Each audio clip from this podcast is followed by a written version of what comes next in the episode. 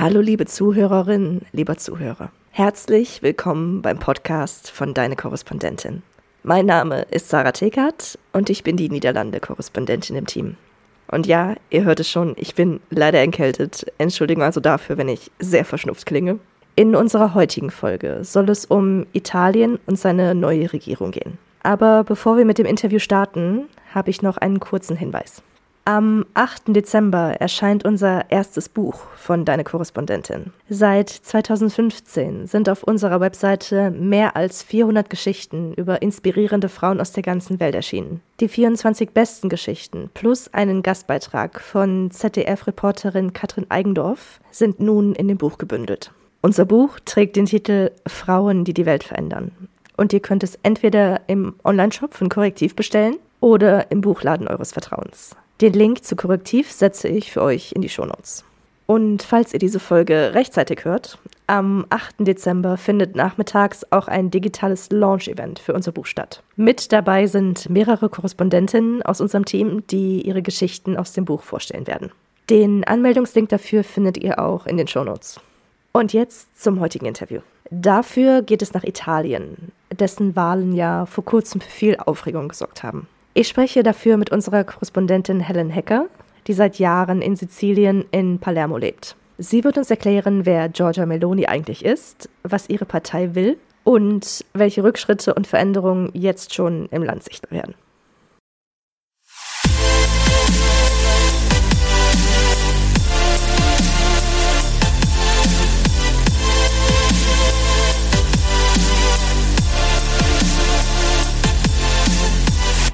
Hallo Helen, wie geht's dir?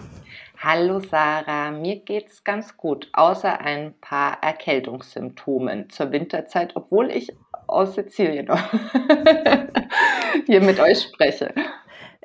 Die habe ich auch. Es sind gerade in Amsterdam minus vier Grad. Ich glaube, das müssen unsere Zuhörenden jetzt einfach aushalten. Da kann man jetzt gerade nichts dran machen irgendwie. Hier sind 20 Grad tatsächlich. Ist richtig warm gerade. Aber ähm, das schützt halt manchmal trotzdem vor Erkältung nicht. Ne? Äh, dazu möchte ich jetzt auch nicht sagen zu den 20 Grad. Ich stelle jetzt einfach die erste Frage. So machen wir? Im Oktober hat zuletzt eine Wahl in Italien stattgefunden und Giorgia Meloni ist nun die italienische Ministerpräsidentin. In Europa hat das für Schlagzeilen gesorgt und tatsächlich nicht unbedingt positive, sondern eher sorgenvolle, würde ich was sagen. Warum ist das so? Kannst du erklären, warum das so ist und wer Giorgia Meloni genau ist? Wer ist Giorgia Meloni? Giorgia Meloni ist auf jeden Fall eine Frau, die man nicht unterschätzen sollte. Ähm, Sie gehört zur postfaschistischen Partei ähm, hier in Italien und ähm, man hat das wahrscheinlich auch in den deutschen Medien mitbekommen. Ähm, die Angst ist eben groß und meines Erachtens, also meiner persönlichen Meinung und auch meiner italienischen ähm, Kolleginnen, ähm, ist, dass das nicht unbegründet ist, dass man sich Sorgen machen muss, zumindestens ähm, was soziale Rechte, Menschenrechte und viele Dinge betrifft, die man versucht hat in den letzten Jahren, ich kann euch da gleich auch noch mal ein paar Beispiele nennen, ähm, voranzutreiben und ähm, die eventuell jetzt eben mit der neuen ähm, sehr rechten Regierung in Italien beschnitten werden könnten. Das beste Beispiel, kurz jetzt nach der Wahl, ähm, ist das Gesetz äh, DDL Zang gewesen. Das ist ein Gesetz, ähm, was seit langem im italienischen Parlament diskutiert wird. Und zwar soll das ähm, davor schützen, ähm, also sozusagen ein Anti-Homophobie-Gesetz. Es soll ähm, gegen die Diskriminierung ähm, von der LGBTQ-Community äh, gelten und ähm, dieses Gesetz, da haben viele, vor allen Dingen, also es wurde von der Sozialdemokratischen Partei sozusagen der Gesetzentwurf vorbereitet, ähm, und ähm, viele Menschen hier in Italien, die eben aktiv sozusagen für die Rechte ähm, ähm, der Szene kämpfen, haben sich in den letzten Jahren dafür eingesetzt, dass dieses Gesetz endlich kommen soll. Ähm, ja, und jetzt vor ein paar Tagen wurde das sozusagen abgesäbelt und das ist jetzt erstmal wieder vom Tisch. Alle haben damit gerechnet, ähm, weil sich die Regierung von Meloni schon vor der Wahl dagegen ausgesprochen hat. Das heißt, das ist zum Beispiel ein erster großer Rückschritt ne, in, in, in dem Bereich und natürlich für viele, ähm, die das direkt hier betrifft, einfach dramatisch, ja, weil da einfach viele Jahre Aktivismus und Kampf dahinter stecken, ähm, damit endlich mal so ein Gesetz auf dem Tisch lag, ähm, was nämlich äh, dazu geführt hätte, dass ähm, nach der italienischen Rechtsprechung sozusagen homophobe ähm, Inhalte, homophobe Beleidigungen rechtlich gesehen auf die gleiche Art und Weise gehandhabt, also strafrechtlich ähm, verfolgt worden wären, wie wenn man jetzt rassistische Äußerungen macht oder so. Und ähm, das wird aber nicht kommen.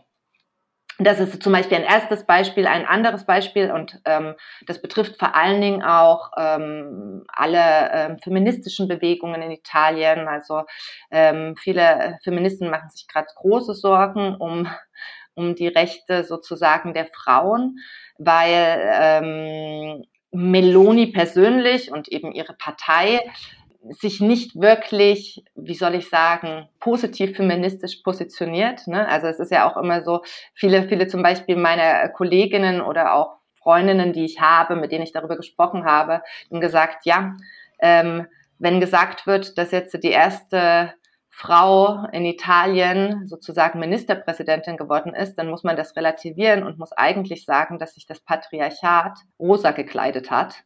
Ähm, denn ähm, die Politik von Meloni ähm, jetzt im Fall zum Beispiel dieses Abtreibungsgesetzes, das gerade hart diskutiert wird, setzt sich nicht unbedingt für die Werte ein, für die die feministische Bewegungen in den letzten Jahren gekämpft haben. Also es gibt ein Abtreibungsgesetz in Italien, da muss man vielleicht ein bisschen in die Geschichte zurückgehen. Das gibt es seit 1978 und das war sozusagen zusammen mit dem Recht auf Scheidung für Frauen ähm, in den 70er Jahren der wichtige, entscheidende Milestone, ja, der feministischen Bewegung, dass man endlich gesagt hat, okay, Frauen haben das Recht, ähm, abzutreiben. Und dieses Gesetz, ähm, auch wenn es schon seit 40 Jahren existiert, hat aber immer noch seine Lücken, denn ähm, Abtreibung gilt in Italien sozusagen, ähm, darf nur vorgenommen werden als sozusagen therapeutische Vorsorge. Das heißt, wenn ähm, äh, die Psyche oder die Gesundheit der Frau in Frage stellen, dann darf eine Abtreibung vollzogen werden. Ja, ähm, das heißt, immer wenn eine Frau abtreiben will, braucht sie äh, ähm, eine ärztliches Zertifikat, Bescheinigung. Jetzt ähm, ist das in Deutschland ja nicht sehr viel anders, ne? dass man zum Arzt gehen muss und ähm, sozusagen also ein, ein Vorsorgegespräch hat. Das ist aber der Fall, dass in Italien Natürlich, wir dürfen nicht vergessen, dass wir hier in einem Land sind, wo die katholische Kirche ähm, auf jeden Fall nochmal eine wichtigere Rolle spielt als vielleicht in anderen europäischen Ländern, natürlich geschichtlich und traditionell gesehen. Und ähm, um euch mal so ein paar Zahlen zu nennen, also es gibt Regionen in Italien, also man sagt durchschnittlich ähm, 64 Prozent der Gynäkologen lehnen die Abtreibung ab. Das heißt, sie sind Verweigerer. Wenn Frauen zu denen gehen, dann sagen sie, sie führen sie nicht durch. Es gibt aber Regionen, wie zum Beispiel hier in Sizilien, wo ich sitze, äh, da ist, sind das auch schnell mal über 80 Prozent der Gynäkologen. Und das bedeutet natürlich für eine Frau, äh, die, ähm, ähm, die abtreiben will, dass ihr extrem viele Steine in den Weg gelegt werden. Ja, also nehmen wir den, ähm, zum Beispiel als Beispiel, äh, eine Frau entscheidet sich, okay, sie ist jetzt wieder von ihrem Ex-Mann irgendwie schwanger geworden, will das Kind aber nicht haben. Und ähm, ich habe den Fall jetzt zuerst vor zwei Tagen in den Medien gehört als Beispiel.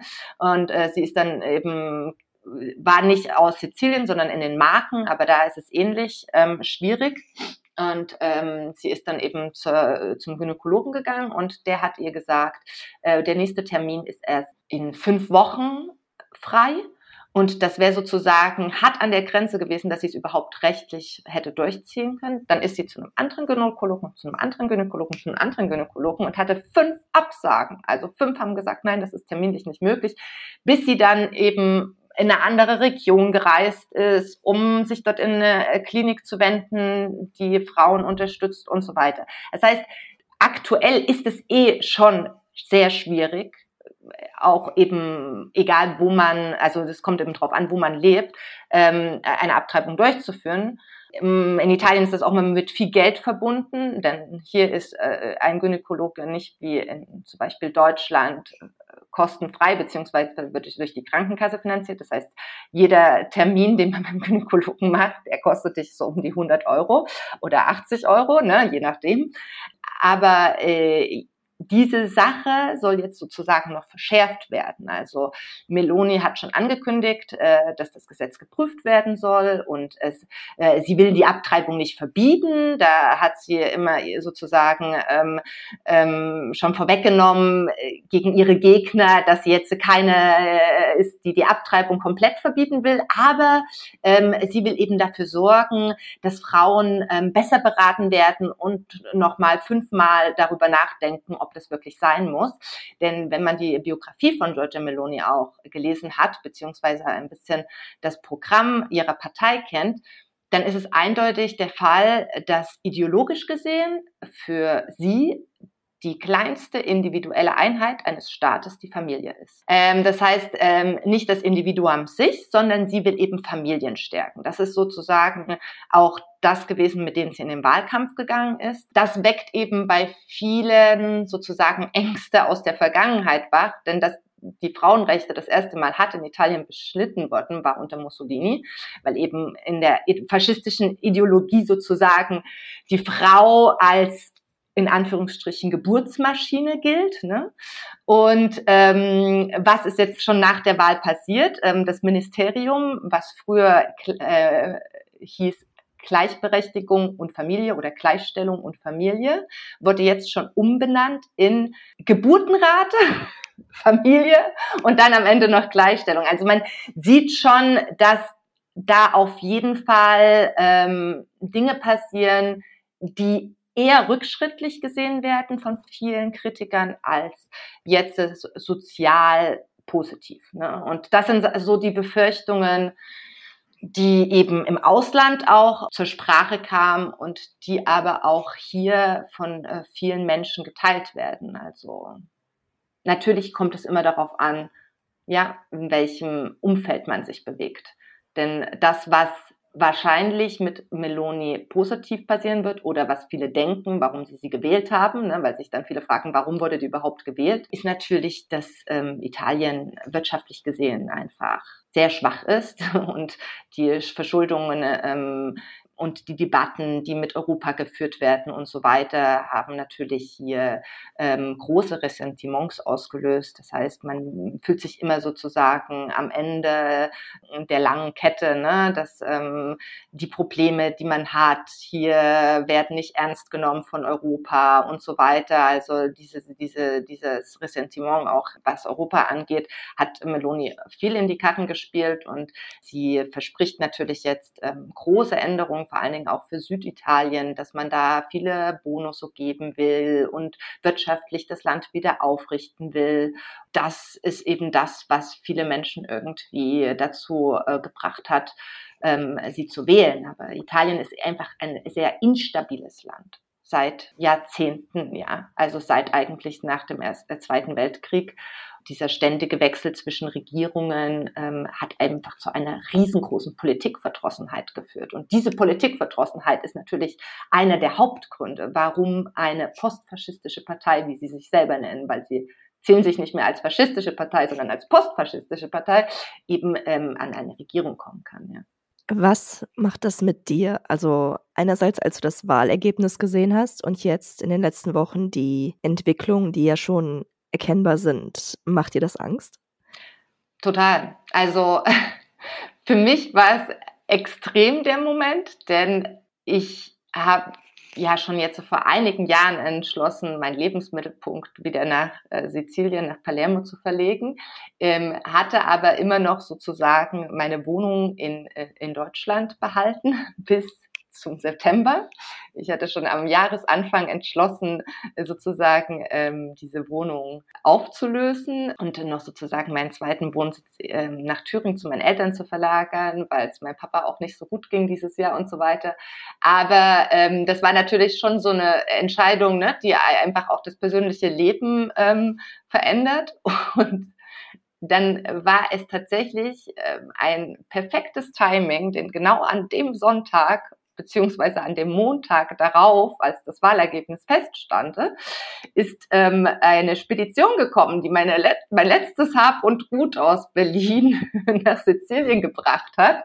Das heißt, ich habe da wirklich dann ähm, ähm, den Rest meines Lebens ähm, in dieses Auto gestopft und ähm, nebenbei irgendwie Nachrichten gehört und habe gedacht, so, pah, einen schlechteren Moment hätte ich nicht wählen können dafür, weil ich persönlich, da bin ich einfach auch ganz direkt, ich bin aufgewachsen mit einem sehr antifaschistischen sozusagen Verständnis. Ja, also mein Vater ist Gewerkschafter und ich bin als Kind schon sozusagen sozialisiert worden, dass ähm, so etwas wie Faschismus oder Nationalsozialismus nie wieder passieren darf. Und das hat meine ganze Jugendzeit geprägt und das prägt mich bis heute. Also wirklich auf einer sehr emotionalen Ebene. Das Gefühl dann gehabt zu haben, in einem Land künftig zu leben, in dem ähm, sehr rechte Kräfte an der Regierung sind und das auch garantiert Einfluss auf mein Leben haben wird. Das war auf jeden Fall kein gutes Gefühl. Also das hat mir echt in dem Moment Angst gemacht. Ich habe dann zwar gewitzelt mit meinen Eltern darüber, ich habe gedacht, so, was habe ich jetzt verbockt?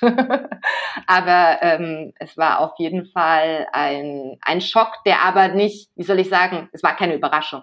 Also ähm, auch mit vielen, mit denen ich darüber hier gesprochen habe, äh, es war alles absehbar. Und von daher ähm, war es jetzt nicht so, dass ich gedacht habe, oh Gott, von einem Moment auf dem anderen, was passiert, sondern ich habe mich innerlich schon darauf angefangen vorzubereiten. Du hast jetzt schon den Faschismus erwähnt, beziehungsweise den Postfaschismus, wie Giorgio Meloni das ja dann irgendwie gerne nennen möchte, und Mussolini. Wie wird denn diese Zeit oder wie wird Mussolini in Italien gesehen? Muss ich mir das so vorstellen wie die Stalinzeit in Russland, dass das so der letzte Moment von echter Größe war? Also ich habe irgendwo gehört, dass Leute auch zum Geburtsdorf von Mussolini irgendwie reisen als Ausflugsort. Stimmt das? Also ja, es ist, es ist sehr problematisch. Ich glaube, ähm, äh, natürlich einer der Gründe, der auch äh, viele, viel von deutschen Kollegen jetzt ähm, rezipiert wird, ist, dass Italien überhaupt wieder an den Punkt kommen kann, ist, dass äh, nie eine wirkliche Aufarbeitung der Geschichte stattgefunden hat, was Mussolini angeht, beziehungsweise ich habe neulich auch einen sehr interessanten Artikel darüber gelesen, über das Problem sozusagen dieser Opferrolle, was manchmal könnte man das auch jetzt in Deutschland diskutieren, aber das ist jetzt nicht Teil ähm, dieser Sendung, aber dass Italiener natürlich um sich so ein bisschen von der Rolle der Täter ne, im Zweiten Weltkrieg zu befreien, eben gesagt haben, ja, aber wir waren ja jetzt trotzdem ähm, keine Nazis und so weiter und ähm, wir wurden eher dazu gebracht, dann an dem Krieg so teilzunehmen und also ne, dieses dieses Schönreden von dem, was damals passiert ist. Und ich glaube, also wenn ich das jetzt so ein bisschen auch mit meiner schulischen Früherziehung in Deutschland vergleiche und dann mit Freunden darüber rede, wie das hier war, ähm, da ist einfach wenig passiert nach dem Zweiten Weltkrieg, dass man die Geschichte richtig aufgearbeitet hat. Wenn man hier nach Italien kommt und an manchen kleinen Einzel Warenläden vorbeigeht, dann äh, wird der ein oder andere oder auf Flohmärkten zum Beispiel immer mal wieder entdeckt haben, dass da auch unter anderem Mussolini-Figuren verkauft werden oder andere ähm, symbolische äh, Gegenstände, die zu dieser Zeit gehören, was in Deutschland ja verboten wäre. Ne? Und das ist aber natürlich hier nicht der Fall. Und es gibt immer noch ähm, eine starke ähm, wie gesagt, postfaschistische Bewegung, die auch nach dem Zweiten Weltkrieg, also es war früher war es die MSI und dann ist es die Allianza Nazionale geworden und ähm, mit Berlusconi damals in den 90er Jahren ist die Allianza Nazionale damals schon sozusagen zum Koalitionspartner geworden. Ich habe persönlich meine Diplomarbeit ähm, an der Uni in, in Deutschland über das Thema geschrieben. Äh, das war damals eine Diplomarbeit, die sozusagen meine, mein linguistisches Studium der Romanistik mit meinem Studium der Politikwissenschaften verknüpft hatte. Und ich hatte damals eine Analyse der Reden von äh, Gianfranco Fini, der viele Jahre der Vorsitzende der Allianza Nazionale war, vorgenommen und ähm, wollte eben sozusagen sprachanalytisch beweisen, dass auch wenn, auch wenn er heute sozusagen als Demokrat gilt, weil er war in der Zeit, wo ich meine Diplomarbeit 2015 geschrieben habe, war er gerade sozusagen der Präsident des italienischen Parlaments. Ja, und da ging es eben darum zu sagen, okay, gab es da wirklich einen politischen, ideologischen Wandel oder ist vieles eigentlich wird vieles nur sprachlich so angepasst, dass es in die moderne Zeit passt, aber die Ideologie ist immer noch ähnlich, ja. Und wenn man eben einen großen Korpus hat an vielen Texten und Reden, dann kann man eben sehen, dass da, was man auch heute jetzt, das könnte man garantiert auch mit Meloni machen, dass da ganz viel von dem Gedankengut ähm, eben noch da ist, was auch damals den Faschismus vorangetrieben hat, ja. Also das ist einfach ein riesengroßes Problem. Und ja, es gibt hier in Deutschland gibt es ja auch noch welche, die dann irgendwie zum Grab von Rudolf Hess und so weiter und ne, Demos von der NPD.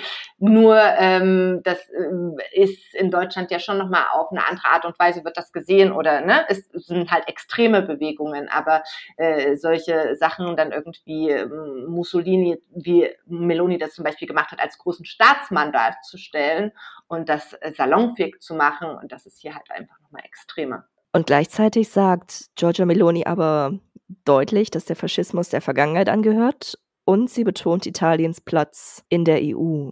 Warum macht sie das? Ist das einfach nur bessere PR oder was wird das?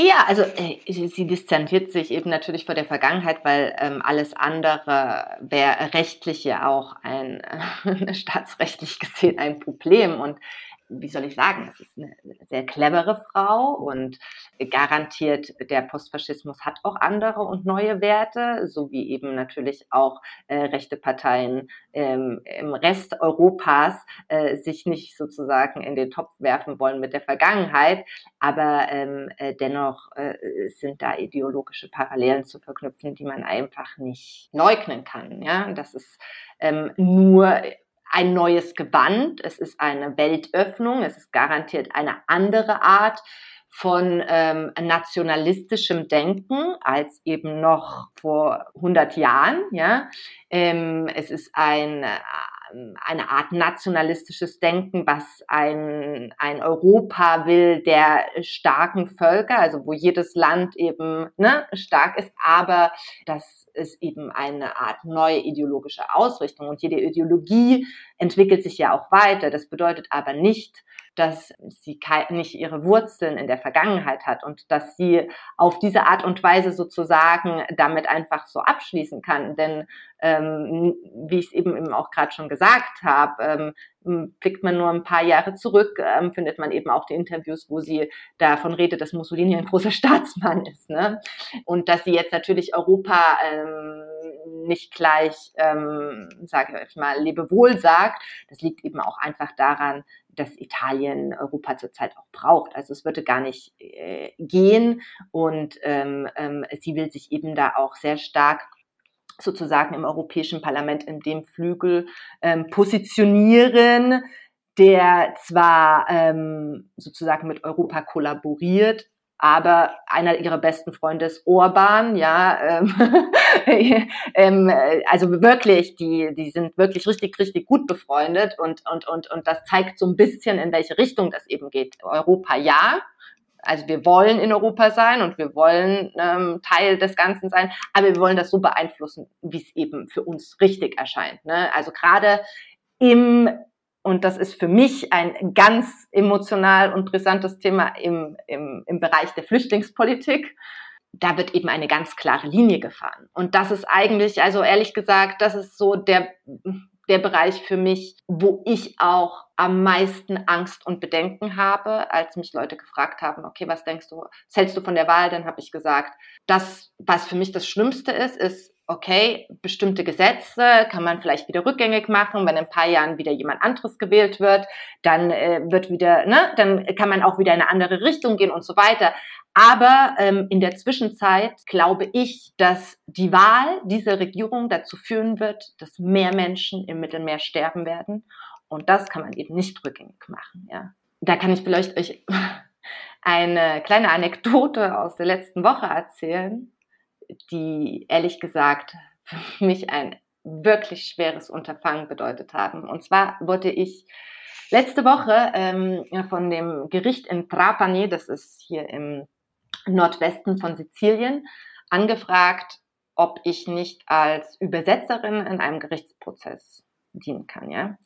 Ähm, die hatten meinen Kontakt über das Goethe-Institut, für die ich vor Jahren mal gearbeitet habe, mit denen ich immer noch total ähm, super connected bin, die aber, glaube ich, auch nicht richtig wussten, worum es darin geht. Ne? Die haben, wenn die angefragt werden, ob es eben Muttersprachler gibt, die als Übersetzer ähm, dienen können, dann, dann geben die eben ihre Kontakte weiter. Und ich hatte dann ähm, mit der Staatsanwältin telefoniert und ähm, sie hatte mich dann gefragt, ob ich Zeit hätte an dem Freitag. Und ich dachte so, ja, das ist ganz interessant, hatte ich eben auch noch nicht gemacht jetzt vor Gericht und so weiter und hatte erst einmal sozusagen zugesagt. Und dann meinte sie so, ja, dann schicke ich Ihnen jetzt gleich mal eine Mail, ähm, dann können Sie sich schon mal die Übersetzung ähm, ähm, der letzten, sozusagen des letzten Verfahr der letzten Verfahrensrunde anschauen und dann wissen Sie auch so ein bisschen, um was es in dem Prozess geht und können sich darauf vorbereiten.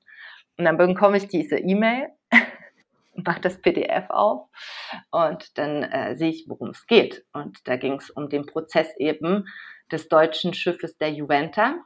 Wir haben auf deine Korrespondentin auch damals darüber berichtet und hatte meine Kollegin in Rom sozusagen, die hatte die Kapitänin Pia Klemp interviewt, ähm, die, äh, das Schiff, also das, äh, wer den Fall nicht kennt, die Juventa ist eben ein deutsches Schiff, was von einem deutschen Verein sozusagen ähm, ins Meer gelassen wurde, um Menschenleben zu retten. Die komplette Besatzung der Juventa steht aber in Italien ähm, sozusagen vor Gericht, weil, und so habe ich es eben auch jetzt in dem Dokument, was sie mir geschickt hatte, ihnen vorgeworfen wird, ähm, sie werden der Piraterie beschuldigt und der, des illegalen Schmuggelns von Menschen auf italienisches Staatsgebietes. Ja, und da war ich so. Dann saß ich erstmal da und habe gedacht, so krass, nee, was mache ich jetzt? Ja. Also es war wirklich für mich eine extrem moralische Entscheidung. Natürlich kann man auf der einen Seite sagen, okay, als Übersetzer machst du einen neutralen Job und übersetzt einfach das, ne, was gesagt wird und das ist ja nicht deine Stimme und nicht deine Meinung und so weiter. Und dann habe ich mir aber die Frage gestellt, kann ich etwas übersetzen, wo einfach alle Haare und alles sich in mir sträubt und kann ich Worte über meine äh, Lippen bringen, die ich absolut nicht ähm, sozusagen, hinter denen ich nicht stehe, auch wenn es nicht meine Worte sind, auch wenn ich nur das Sprachwort bin, aber kann ich sozusagen in dem Moment ein rechter Arm dieses Gerichtes, dieses italienischen Staates sein oder nicht. Habe mich dann auch mit Freunden und Kollegen beraten, habe auch gedacht, so äh, kann ich das überhaupt vereinbaren, auch ähm, mit meinem Beruf als Journalistin in diesem in dem Fall. Dann habe ich mich dazu äh, entschieden, dieser Staatsanwältin zu antworten und habe mir aber auch herausgenommen, ähm, nicht nur zu sagen, Entschuldigung, ich muss ihn absagen, sondern ich habe dann ja auch klipp und klar gesagt, also nochmal zurückzuführen, ich habe ja, wie gesagt, meine antifaschistische Vergangenheit, habe ich ihr geschrieben, ähm, ich bin einfach persönlich der Meinung, und es tut mir auch leid, dass ich Ihnen das jetzt hier so äh, kundtun muss, aber ich bin persönlich der Meinung, dass kein Mensch auf der Welt illegal ist. Und dass ich einfach ähm, mich nicht moralisch imstande dazu sehe, diesen Job auszuführen. Und habe diese Staatsanwältin sehr, sehr wütend gemacht. Also, da kam auch eine E-Mail zurück, wo sie mich ähm, wirklich persönlich auch angegriffen hat, dass ich nicht das Recht hätte, so etwas zu äußern ähm, und dass, das, dass sie und ihre Kollegin ähm, Diener des italienischen Staates sind und so weiter. Und dann hat sie aber in einem Nebensatz geschrieben, natürlich kann aber jeder seine persönliche Meinung, also persönlich das denken, hat seine Freiheit, was er denken will. Und das ist nur ein Beispiel dafür, was in Zukunft noch brisanter sein wird, weil da wird auf jeden Fall Melonis Regierung einige Überraschungen noch für uns haben. So. Ähm, da bin ich ganz fest davon überzeugt und das ist jetzt schon schwierig und dass Schiffe an italienischen Häfen anlegen können. Ähm, Palermo war immer ein Hafen, der offen stand, weil wir hier einen super Bürgermeister mit Leo Luca Orlando hatten, der sehr für die Menschenrechte eintritt. Das ist wahrscheinlich in Zukunft noch schwerer, weil hier hat sich der Bürgermeister auch geändert. und ähm, es ist ja nicht nur, dass die italienische Regierung sozusagen ähm, jetzt sehr rechtsstehend ist, sondern es gab äh, in der Zwischenzeit auch viele Kommunalwahlen und Regionalwahlen und das ist einfach, zieht sich auf allen Ebenen durch, ja. Und das ist eben etwas, was in Europa auch jeder wissen sollte und was alle betrifft. Also was nicht nur Italien betrifft, auf keinen Fall. Ich traue mich fast gar nicht zu fragen, äh, was glaubst du, wie wird es weitergehen? Kann sich Meloni halten und äh, was wird sie noch alles durchbringen? Das ist ähm, also auf jeden Fall immer schwierig zu sagen, weil oft ähm, bestehen italienische Regierungen nicht länger als ein Jahr.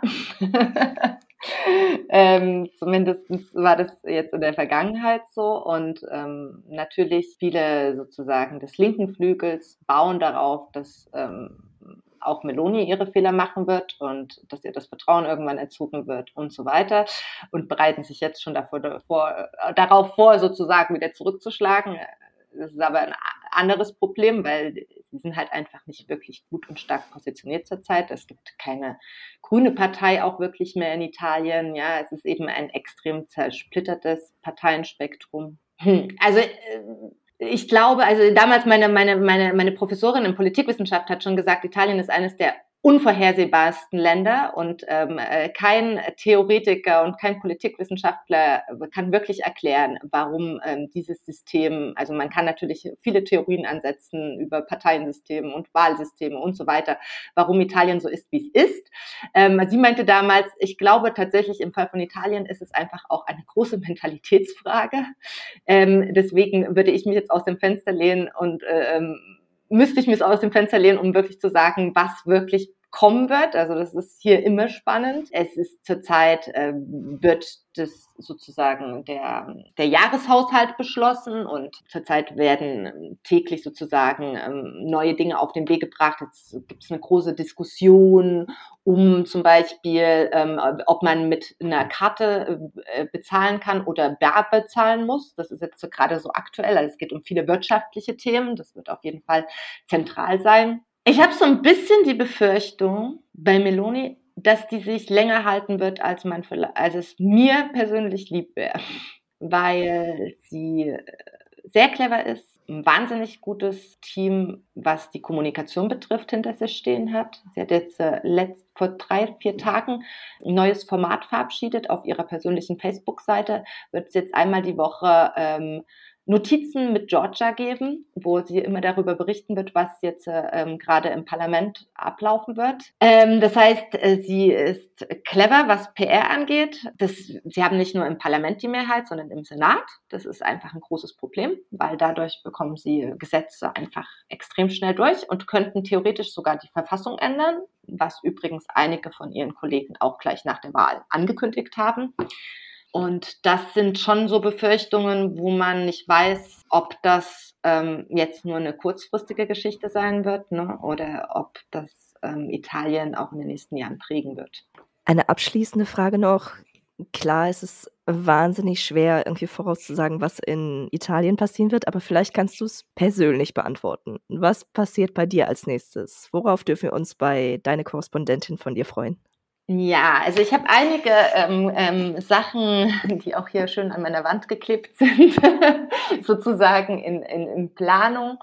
Ich weiß nicht, wie viel man schon verraten darf, weil die Geschichten alle gerade noch so im Recherchestadium sind. Also was auf jeden Fall als nächstes erscheinen wird, das kann ich ja schon mal sagen. Ähm, das ist ähm, ausnahmsweise eine Geschichte nicht aus Italien, sondern aus der Schweiz.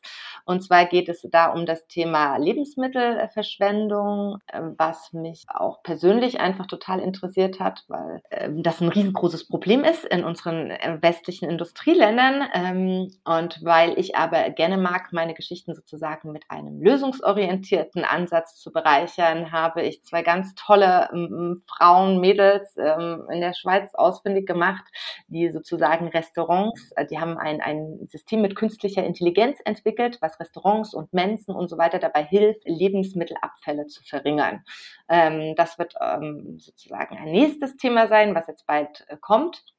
Und ähm, dann bin ich gerade dabei mit einer ähm, italienischen Kollegin, ähm, die ähnlich wie deine Korrespondentin ein, ein, ein feministisches Magazin hier etabliert haben, beziehungsweise es ist kein richtiges Magazin, sondern es ist ein E-Mail-Newsletter, der aber eine wahnsinnig große Reichweite hat und auch ein Kollektiv von freien Journalistinnen betrifft. Und ähm, mit denen will ich eben über die aktuelle Situation hier in Italien reden und so ein bisschen, ähm, ähm, was man eben von der feministischen Bewegung hier erwarten kann oder ähm, was jetzt sozusagen als nächstes auf uns zukommt. Und dann habe ich ähm, so ein paar Themen weil ich gerade mich wahnsinnig viel mit dem Thema ähm, Umwelt, Klima und so weiter auseinandersetze, weil ich da einfach persönlich mich reinstürze und weil ich finde, dass da viel mehr gemacht werden muss, ähm, plane ich eine Geschichte zum Thema Mikroplastik und was es für Alternativen gibt, weil es gibt eine ganz tolle italienische Wissenschaftlerin und Unternehmerin, die eben zeigt, dass es auch anders gehen kann. Ja, und das sind so, so ein paar Sachen, die anstehen. Helen Hecker, vielen lieben Dank. Danke euch auch und bis bald. Und bevor ich diese Folge abschließe, noch kurz ein Hinweis. Wenn euch deine Korrespondentin gefällt, dann könnt ihr uns auf Steady mit 4, 8 oder 20 Euro im Monat unterstützen. Einmalige Spenden sind natürlich auch möglich und immer sehr gerne gesehen. Schaut dazu gerne auf unsere Website deine-korrespondentin.de und dort findet ihr unter Unterstützen weitere Informationen. Seit neuestem haben wir auch die Funktion Buy Me a Coffee. Damit könnt ihr uns einen oder mehrere Kaffee im Wert von jeweils drei Euro spendieren.